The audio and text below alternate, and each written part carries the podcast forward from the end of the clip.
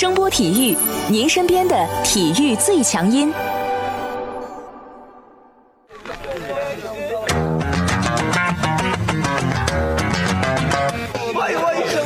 Yo, yo, it's boogie time, so come on, let's swing it, alright?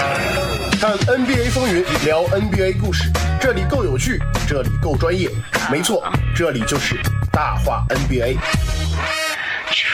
I be the show, make a room, shaking, shaking it down. I be the nigga with a high profile. Everybody come on, we be the shakers with a crazy style. And then shocking the world, cause we the flow, shake his beat, make us rockin' the city. 欢迎大家来继续收听我们的大话 NBA 节目，我是有才哥。大家好，我是小老弟。最近 E ESPN 评选出了一个 NBA 球星的排行榜单，在这份榜单的前十位超级球星的名字一出来的时候，就立马引来了球迷们的热议啊！做头把交椅的是篮球之神迈克尔乔丹，做第二把交椅的是现役的球星勒布朗詹姆斯，LeBron 啊，King，做第三把交椅的是天哥贾巴尔。位列四到十位的球星分别是比尔拉塞尔、魔术师约翰逊、张伯伦、拉里伯德、邓肯、科比和奥尼尔。这个前十排名出来之后呢，其实是引来了球迷的大量口水啊，特别是关于詹姆斯、科比、奥尼尔这几个人的排名问题上啊，球迷们其实争的比较厉害啊。这里面科比的球迷是比较激动啊，理由是科大侠生涯五冠，在分位位置上是仅次于乔丹的存在，怎么能仅仅排第九呢？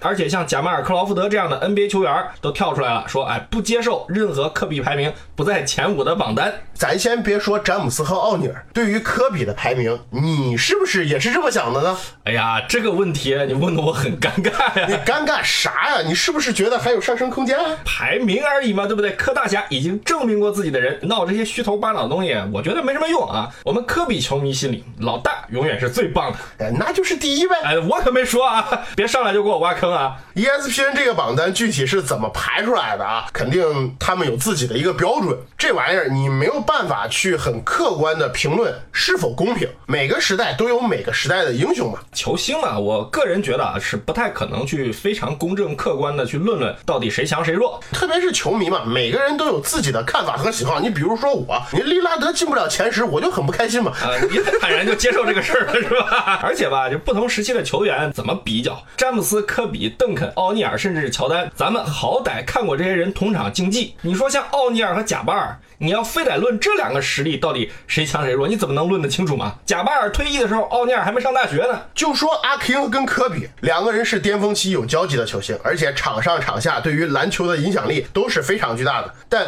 就两个人对位来说，科比受伤前后跟詹姆斯对位可是有着天壤之别的，而且。随着年龄的增大，在科比职业生涯末期，他已经不是正值壮年的詹姆斯的对手了。这点我觉得你应该会承认吧？大家应该都记得吧？科比最后一次参加全明星正赛的时候，跟詹姆斯有一个一对一的对位。当时詹姆斯双手垂地，等着科比过来发起进攻。这老大笑笑把球传出去了。其实我当时心里是比较五味杂陈的，很理解。就跟你现在在球场上单挑小年轻是一样的啊！是啊，你虽然心里还有这个争勇斗狠的树根在，但土壤上面的这个树干有点不行了，不复当年之勇了。转念一想，哎，还是算了吧。对对对对，老腰比较重要啊。所以说这个排名啊，我个人就是觉得大家看了笑笑就完了，用不着去非得争个怎么怎么样。所以说，你还是邓肯的球迷佛系。哎，对对对对对对。整个这个排名榜单出来了以后，我就基本上没有看见有人跳出来替邓肯登高一呼的。怎么？你准备呼一嗓子？没这兴趣啊！我只是阐述这个事实，你别挑事儿啊！哎，你这不按套路出牌了，你这没意思啊！你这是挑事儿的起手式，好不好？你要说挑事儿啊，这个事儿只能赖 ESPN，吃饱了撑了搞什么这种排名？那你现在没比赛，人家也得干活啊，给你找点话题嘛。那没办法，人闲了总要找点事儿啊。前几天，美国那边一个比较有名的 NBA 薪资专家鲍比·马克思就发表了他对2020至2021赛季 NBA 工资帽下降的一个预估。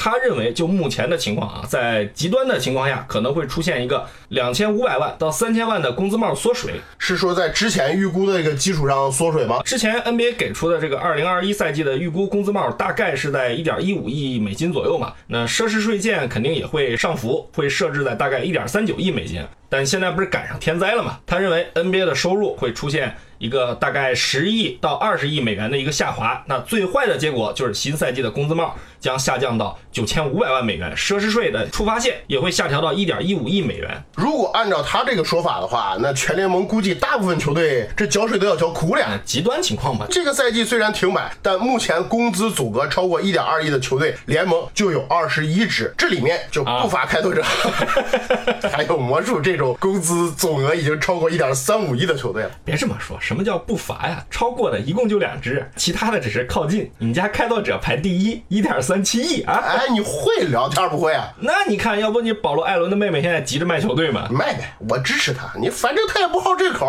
换个有激情的老板，对于开拓者来说，没准是好事儿。破罐破摔了是吧？反正从联盟进入停摆期之后啊，关于未来工资帽的这个讨论和猜测，其实是一直没有停过的啊。包括 NBA 官方也都承认了，本赛季联盟的收入下降其实是已经成定局的。目前唯一不确定的事情就是究竟会下降多少，对于各支球队，特别是有高额工资支出负担的球队，影响会有多大？这也是目前 NBA 积极推动复赛的一个根本原因啊，想最大限度的去降低损失。要知道，这转播合同签的这么大，你提供不了产品，人家可不给你钱啊。那是不能天天直播二 K 啊，对不对？对呀、从这段时间，多支球队开始陆续开放球馆，再到之前肖华的表态，包括他们以德甲联赛和中国 CBA 的复复赛筹备为参考，都是反映出了 NBA 联盟目前复赛的一个急切心态。毕竟嘛，球队老板们都是真金白银的往里扔，啊一天不恢复比赛，他们其实就有点像周星驰拿着钞票点烟的样子，但心里肯定是都在滴血了啊。之前不断有消息传出来说，联盟目前有多支球队想抛售自己队内的一些大合同或者溢价合同，以最大程度来规避未来可能有的一些风险啊。其实也从侧面印证了目前各支 NBA 球队老板们的压力啊。说到这里啊，我就突然想起来这个赛季的七六人，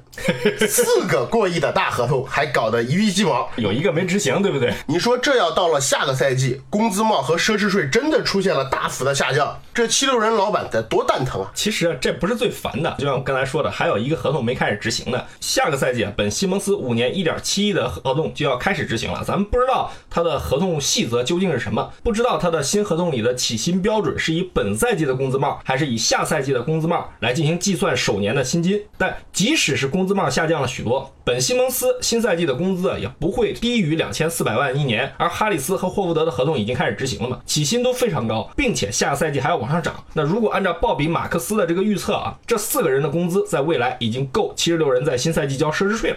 说到这儿呢，我又想起了上周美国露天看台的一个记者普雷斯顿·爱丽丝发的一则消息，说七六人和热火正在商讨一桩关于恩比德交易，说热火这边出阿德巴约和西罗，得到七六人的恩比德。而且还评论说，热火和吉米巴特勒非常想得到这位全明星中锋。原因呢，就是吉米巴特勒和恩比德在七六人搭档的时候，差一点就掀翻了去年的冠军猛龙，并且基于七六人目前的薪金空间压力和热火在休赛期具备的这种灵活性，热火极有可能去促成这笔交易。这个事儿呢，前两天在网上传得沸沸扬扬的啊。虽然很多美国的主流媒体和 NBA 的圈内大佬并没有证实这个消息，但如果说这个事儿是空穴来风的话啊，我觉得倒不至于啊。其实早在今年二月份的时候，美国那边的一个媒体叫 Fadeaway World 就爆出过类似的消息啊。就是吉米巴特勒跟恩比德两个人在推特上互动的那段时间，是吧？哎，对对对，当时七六人队内不是有些矛盾嘛，或者说传出来有些矛盾，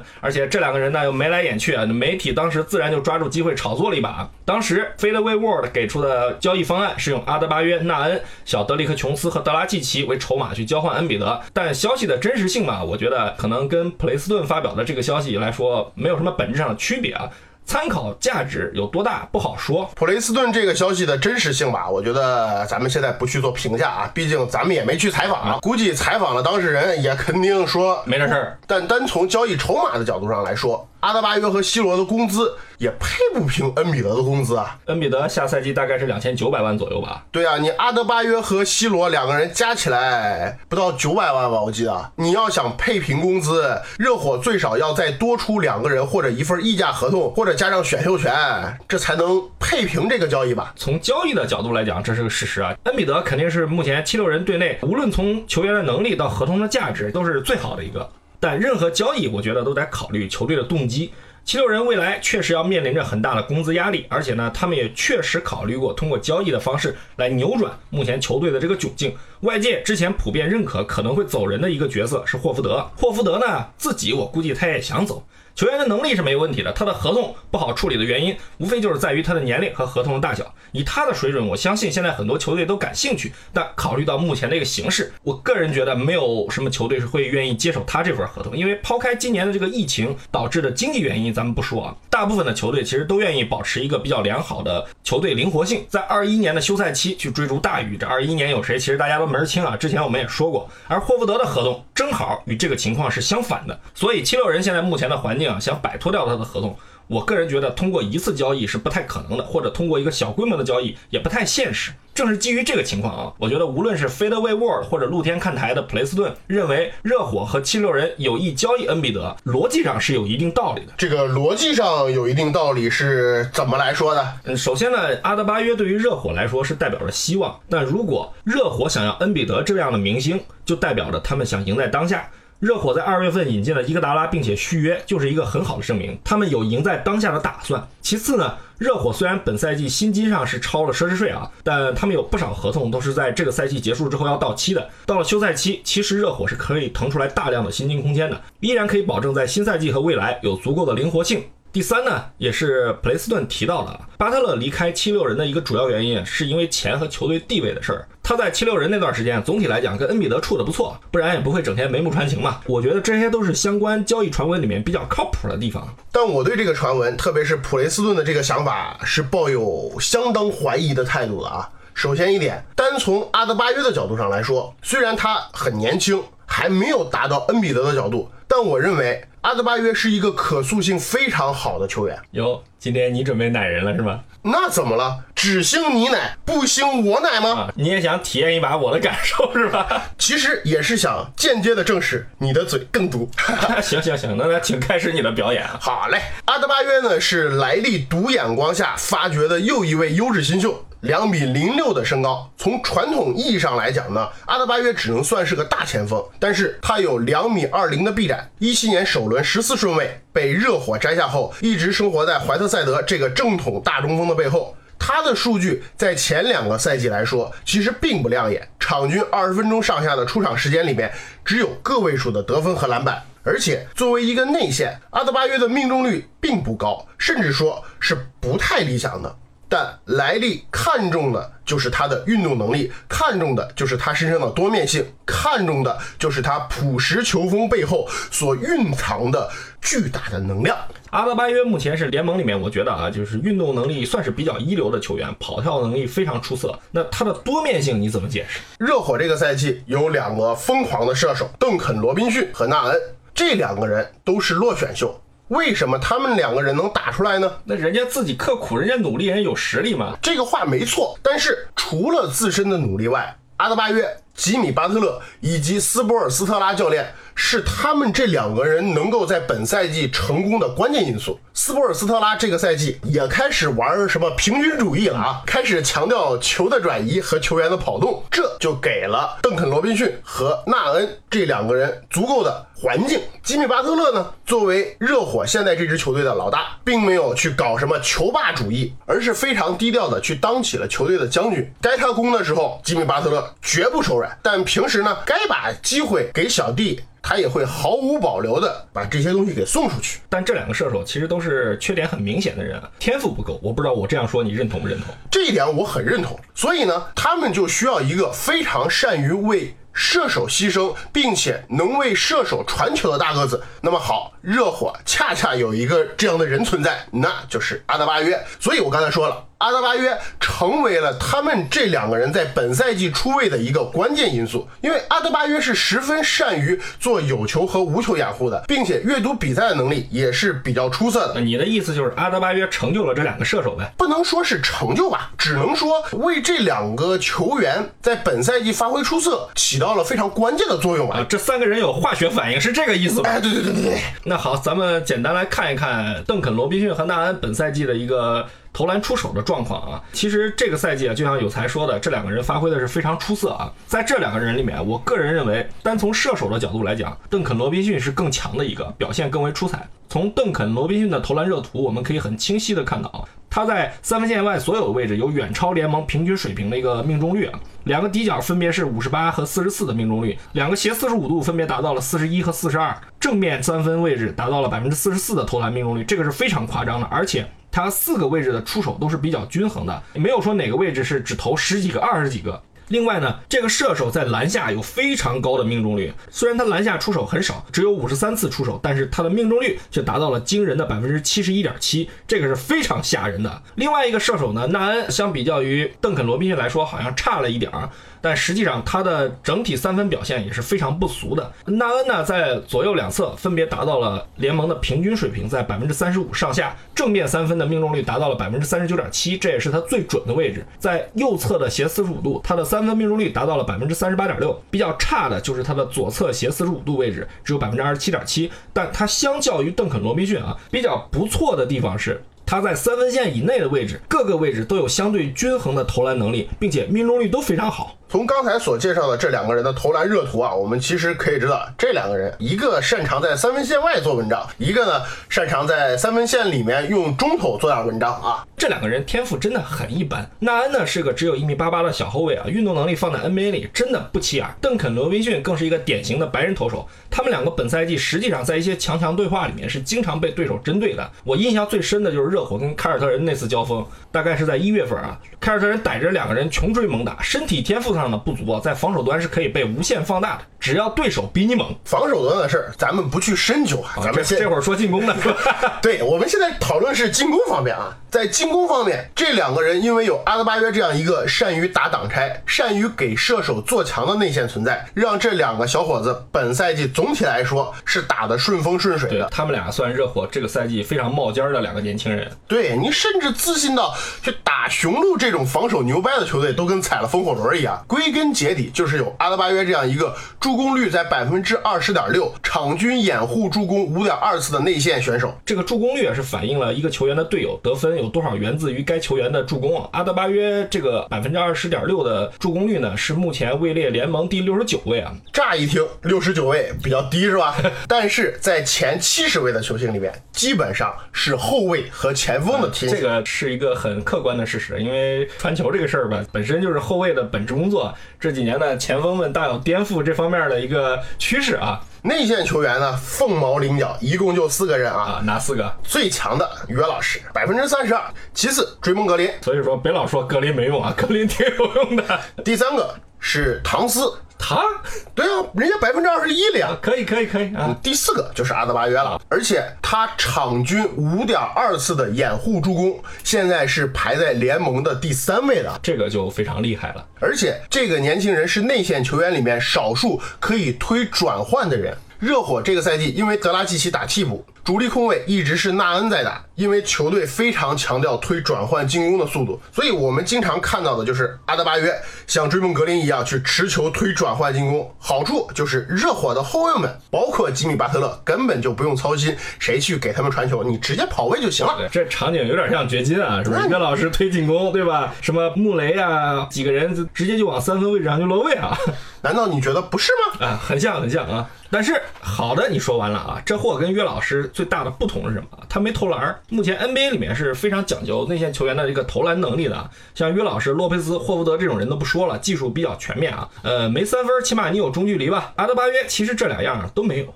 本赛季在靠近篮筐位置啊，他的命中率是非常不错的。其实这是得益于球队的进攻节奏快的一个特点，他得到了大量的反击和运动战机会啊。这点上呢，可以很直观的从他的这个投篮热图上看出来啊。本赛季阿德巴约在篮下和靠近篮筐的位置，他的投篮命中率达到了百分之六十四点三，应该说这个是非常不错的啊。一共出手了五百三十八次，命中了三百四十六个球。但你看看他在其他位置啊，三分线外不说了，基本上没有出手，而且五个点有四个挂零。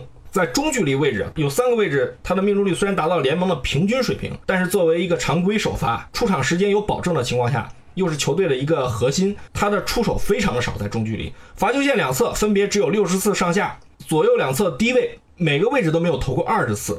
其实就是在侧面印证了他投篮能力上的一个短板啊。我不能说他不会投中距离。因为从上个赛季他在怀特塞德走之前，他的戏份是很少的。在怀特塞德走之后啊，其实他展现了非常强的一个持球攻框的能力。因为阿德巴约，其实你从比赛里能看到，他很善于在这个罚球线位置持球跟对手一对一。这一点吧，我觉得正是因为他能够持球去攻框，说明了他有结合球的能力。投篮这个东西吧，我相信他基本功是有的，但如果是在实战里结合，可能还需要一个打磨的过程，需要练是吧？特别是他的背身技术，你就像你说他大量的得分集中在了靠近篮筐的位置，而且除了运动战，他目前确实只能通过自己的速度和力量去持球运一步，然后完成攻篮。但以他运球的能力，结合球的感觉，我个人觉得他迟早能像字母哥一样练出背身翻身跳投的。这也是这个年轻人在进攻端能够吸人的地方吧？啊，好好好好，你说的有理啊。呃，需要打磨是吧？是块璞玉，需要雕，是这意思吧？对呀，我好不容易夸一个人，你老是在挑他的毛病干什么？那防守呢？他在防守端首先展现出来的能力，可是从一到五的防守啊，这个是个事实啊。有兴趣的朋友可以去看看热火本赛季的这个录像回放啊，特别是有强力后卫的球队啊。大家都知道 NBA 的后卫嘛，特别是厉害的，喜欢逮软柿子捏啊。在热火跟这些明星后卫交手的场次啊，几乎没有太多人愿意通过换防后去找阿德巴约的麻烦，因为他脚下移动速度真的很快，而且臂展是非常好好的。这两点其实是大部分后卫的噩梦啊。其次。就是他的防守数据啊，干扰投篮在联盟第十五位，场均完成卡位的次数是六次，联盟第一。他的阻截是场均二点五次，联盟前三十一位。在榜单的前四十名里，几乎云集了联盟里最好的后卫和前锋。内线球员除了阿德巴约外。只有庄神、浓眉、约老师和诺埃尔。你作为一个三年级的新秀，能够跟这些球员站在一个高度，本身就已经是个很大的成功了嘛。所以，就我个人而言，对于这样一个年轻人，可塑性还这么强，我实在是想不出来历有什么理由会把他给交易掉。从咱们刚才分析的角度来看啊，回到那个热火和七十六人交易的话题，如果热火是想赢在当下，去挑战目前的雄鹿，想去冲击总冠军，那么。我们必须要问一个问题啊，阿德巴约是目前热火最强、最需要的一个拼图吗？赛季停摆前啊，我估计不少球迷都看了热火和雄鹿的比赛，不错。就像你说的，他在球队里展现出了防守和传球能力，但在进攻端，其实他在那场的比赛里面表现并不好，一度被洛佩兹和字母哥搞得非常狼狈啊。我们都知道，季后赛永远是明星的舞台。从这个角度上来讲，阿德巴约可能目前还无法帮助吉米巴特勒提高球队的上限，换来恩比德或许是一个不错的选择啊。况且热火是有能力吃下恩比德的合同，同时保住球队在未来的操作空间的。啊，这点从热火目前的薪金构成上来讲是完全可以实现的啊。我大概看了一下热火这个赛季的一个合同情况啊，这个赛季呢，热火虽然工资支出比较高啊，但到下个赛季，德拉季奇的合同是到期的，所罗门希尔的合同是到期的，迈尔斯伦纳德的合同是本赛季到期的，克劳德合同是本赛季到期的。小德里克·琼斯和哈斯勒姆两个人拿的是底薪，剩下包括邓肯·罗宾逊、纳恩这两个人虽然是拿的底薪，但是都是非保证合同。剩下的那些阿猫阿狗什么的，我估计随随便便就可以被裁掉啊。所以说，热火这个赛季虽然交了奢侈税，但是他们在赛季结束之后呢，是有六份合同到期。你像德拉季奇和所罗门希尔，不知道现在莱利是对这两个人是如何定位啊？即使续约，我相信他们可能也拿不到跟之前合同差不多的一个价码。比较麻烦的可能就是迈尔斯·伦纳德和克劳德这两个人，因为这两个人的价钱可能不太好谈，特别是克劳德。总体来讲，我觉得莱利如果愿意，他理论上可以腾出大概一个五千四百万左右的空间。为什么这么说啊？德拉季奇本赛季的工资是一千九百二十二万，所罗门希尔是一千两百七十六万，迈尔斯·伦纳德是一千一百二十九万，克劳德是七百八十二万，这几个人加起来就已经五千多万了。剩下的像哈斯勒姆、小琼斯这些加起来也就三百万左右啊，这是理论上他可以腾挪出来的工资空间。而且你还得考虑到奥利尼克的合同啊，他是球员选项是吧？对呀，奥利尼克的合同可能在休赛期里面也会具有一定的价值，因为他即使执行了球员选项，可能通过交易还能为热火换来一些筹码的，他不是没有价值的球员啊。这个人虽然说这几年状态出现下滑啊，但之前有一期节目里面我们提到过嘛，嗯，这是一个什么样的人？作为球员来讲还是有一定价值的，而且他的工资也不低，是一千。多万的工资啊！我的意思就是，热火可以在完成与阿德巴约提前续约的前提下，引进恩比德，而且我个人也更倾向于啊，这个 Fade Away World 在二月份提到的那个方案，用部分的年轻人，比如新科扣篮王，比如纳恩，再加上奥利尼克或者德拉季奇，去跟七十六人搞互换啊。但这个方式现在有一定难度啊，为什么啊？他们之前提到这个方案在二月份的时候是可行的，因为德拉季奇和小琼斯那时候还有合同在身，但如果你等到了休赛期啊，德拉季奇和小琼斯马上就成自由球员了。如果不复赛，严格意义上讲，他们跟热火可能未来的关系已经不大了。所以从交易的角度上来讲，我不觉得七六人愿意去吞下奥利尼克的。如果七六人有意这笔交易，他的指向会非常明确的要热火目前最好的四个年轻人。但是呢，莱利是众所周知的老抠门，抠的厉害，顶多给两个。对，而且西罗和阿德巴约是不可能。放入交易谈判的，这点我绝对同意啊！莱利鸡贼了一辈子，你从他给韦特开合同以及交易伊格达拉这个事上就能看出来。况且年轻的阿德巴约目前在热火的前景这么好。根本没有必要去放掉重建了。热火的四个年轻人是表现非常好，而且队里呢也来了伊戈达拉和克劳德，再加上呃老流氓奥利尼克，从球队构成的情况来讲是非常合理的。但目前来说，我还是坚持我的观点啊，单靠一个吉比巴特勒作为一个强点，热火在季后赛里显然是不够看。举个例子啊，米德尔顿在季后赛里面是不是被球迷们喷过伪球星？他都可以被针对，更何况热火这些年轻人。之前热火为什么要去追逐克里斯保罗？不就是为了增加球队的上限吗？我承认，单靠一个吉米巴特勒，面上来说想争冠是不够看。而且你说的也很明白了，热火的首发后卫线太年轻，嫩呐，真的嫩。这也就是刚才你说的，为什么他们想去追求保罗？我甚至觉得他们需要的是一个有得分爆炸力的后场强点，去配合吉米巴特勒这个攻防非常平衡的球星，去降低他在关键比赛里的压力。恩比德不好吗？但不能乱球一样，你恩比德是好，但他来了之后呢？首先一点，热火目前的快速打法能不能行？这是个问题啊。对呀，而且莱利已经打到了一个令人生畏的锋线群了呀。小吉米、伊戈达拉、克劳德、奥林尼克，同时迈尔斯·伦纳德也是一个非常有特点的中锋，虽然护框能力比较一般吧，但他有更稳定的三分投篮能力啊，虽然投的少啊，场均一个是吧？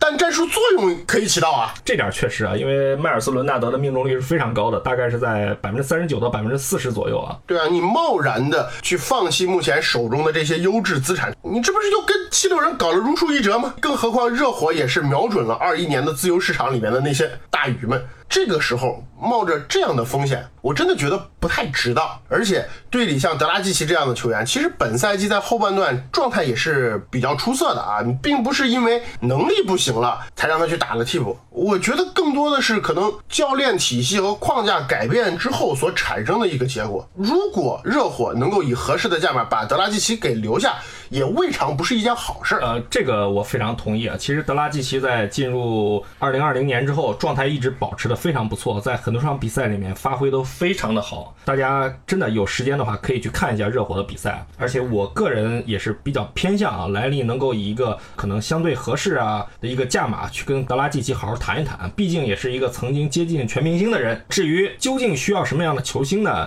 恩比德我觉得是一个解法，但有才刚才提到一点很重要，就是会不会影响这个球队的球风？因为恩比德实际上他的这个球风是偏慢的啊，而且七六人本身球风打的也慢。恩比德最大的一个问题是什么呢？就是他体能和他的状态是直接挂钩的，他不能长时间在场上作为支点去上场比赛。在七六人很明显能够看到这一点。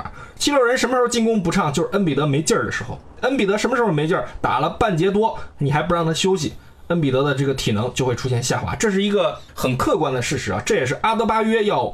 完全强过恩比德的一点儿，并不是说恩比德来了之后就一定能把阿德巴约完全比下来，这个咱们也得客观的去说啊。所以说，就目前爆出来所谓的七六人和热火的交易啊，嗯，我个人认为啊，如果真能成型，对热火不是什么什么坏事啊。但有才今天呢，费了这么大的劲儿去吹热火，去吹阿德巴约啊，这怎么解释？被你看好的新一代年轻中锋啊？其实我只是站在一个个人的角度上去理解。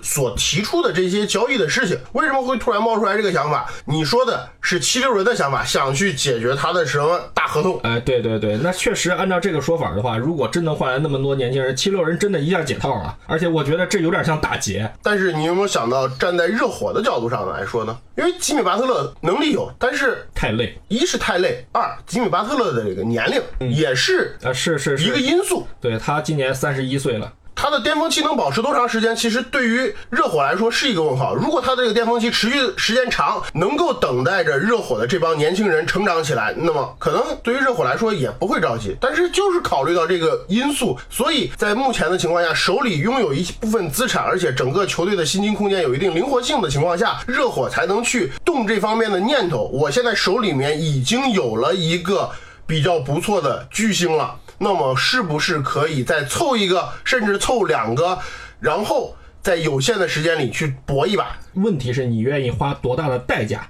对，所以说这也就是我所考虑的一个点。站在热火的角度上来说，为什么会出现这样的一个新闻？至于我吹阿德巴约，我只是觉得个人爱好。呃，确实是个人爱好也好，我只是觉得在这个所谓的交易里边。其他人可以去交易阿德巴约吧，暂时留着。而且我真是觉得恩比德也就那样。行行行行行行行，好，今天呢，我们聊了聊热火和七十六人可能会存在的一笔交易啊，也聊了聊阿德巴约这个目前联盟里面冉冉升起的一个内线新星啊。不知道大家是怎么看待这个年轻人？也不知道大家怎么看待目前热火和七六人的这个交易传闻啊？希望大家在我们的节目下方或者在我们的新浪微博给我们留言。表达你们的观点。好，感谢大家收听我们这一期的大话 NBA 节目，我是有才哥。感谢大家收听，我是小老弟。